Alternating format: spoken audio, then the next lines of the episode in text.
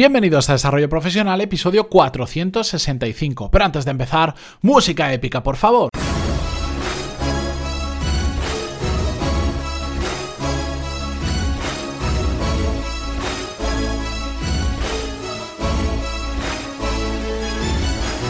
Muy buenos días a todos y bienvenidos una semana más, un lunes más a Desarrollo Profesional, el podcast donde hablamos sobre todas las técnicas, habilidades, estrategias y trucos necesarios para mejorar cada día en nuestro trabajo.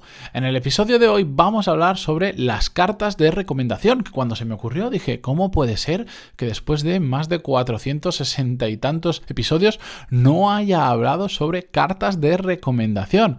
Bueno, pues hoy lo vamos a hacer, vamos a ver si son realmente útiles o no y todo esto viene motivado porque hace poco, hace unas semanas, recibí el email de una oyente, de Concha, que me hacía preguntas sobre este tema. No voy a leer el email completo porque es un poquito largo y se nos irían seguro 5 o 7 minutos solo leyendo el email, así que os voy a hacer un pequeño resumen y después flexionamos y contestamos a las preguntas que nos hace Concha. El resumen es que, bueno, eh, ella está eh, ahora mismo en Alemania y resulta que allí, yo esto no lo sabía, en Alemania las cartas de recomendación están muy bien valoradas y son muy necesarias.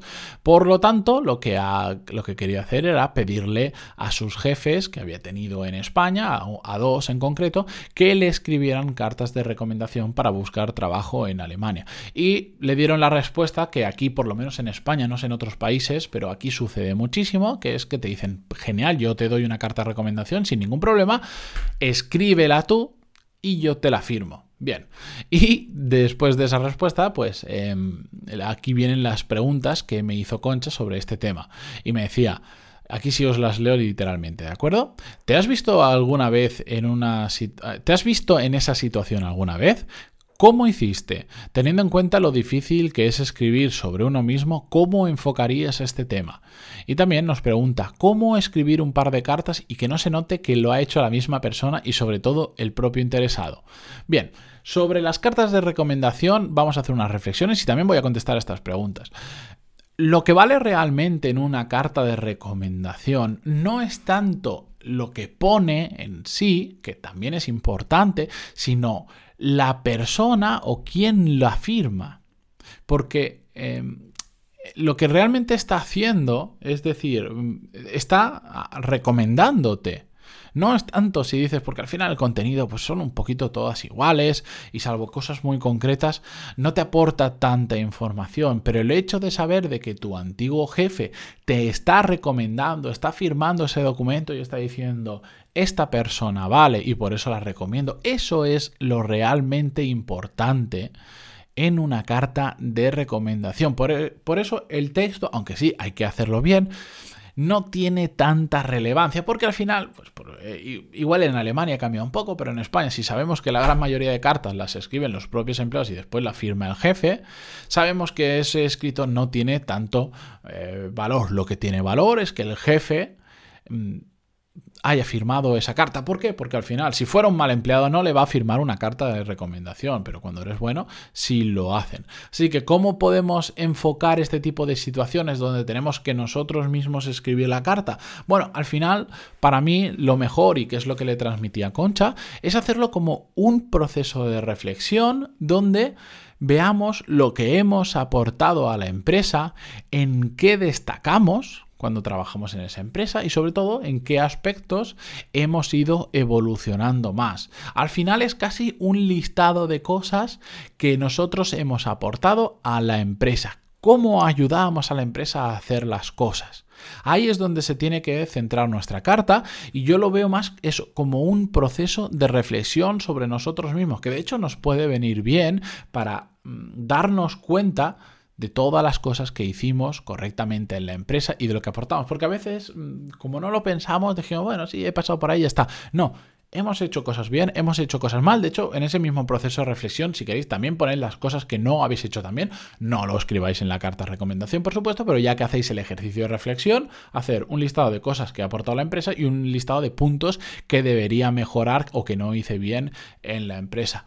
¿Cómo escribir estas cartas? Bueno, una vez tenemos ese listado anterior de cosas que hemos hecho positivamente, que hemos aportado a la empresa, tenemos que escribir como si fuéramos otra persona. Que esto es complicado, sé que no es fácil, sobre todo en el caso de Concha, que tiene que escribir cartas para dos jefes diferentes que después va a leer la misma persona. Por lo tanto, no pueden ser un calco una de la otra. Tienen que tener cierta creatividad. Cada una lo tiene que enfocar de una manera diferente. Pero al final las dos tienen que enfocar a lo mismo, al valor que tú has aportado a la empresa. Simplemente hay que ser un poco creativos y también, que es un ejercicio muy interesante, ponerte en la piel de tu jefe. Es decir, acordarte de cómo se expresa tu jefe, de cómo comunica, de cómo dice las cosas, en qué punto se centraría más tu jefe que, otra persona normal y de esa forma hacerla más personal, porque al final... Eh,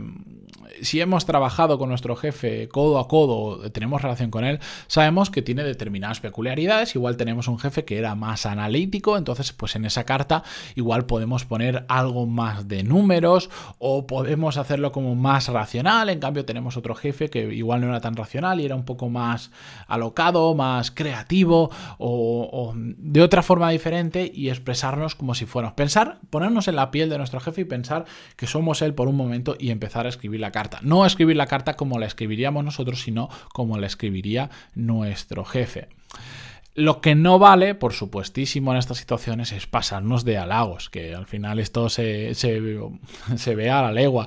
Hay cartas de recomendación que son muy evidentes que las ha escrito el propio interesado porque solo le falta decir que tenían superpoderes. Bueno, eh, no, no, hace falta pintarnos como el nuevo Elon Musk porque nos van a pillar rápido. Y eso es que se ve muy fácil. Yo he visto unas cuantas que decían, madre mía. Eh, no sé qué haces aquí, no eres presidente del mundo.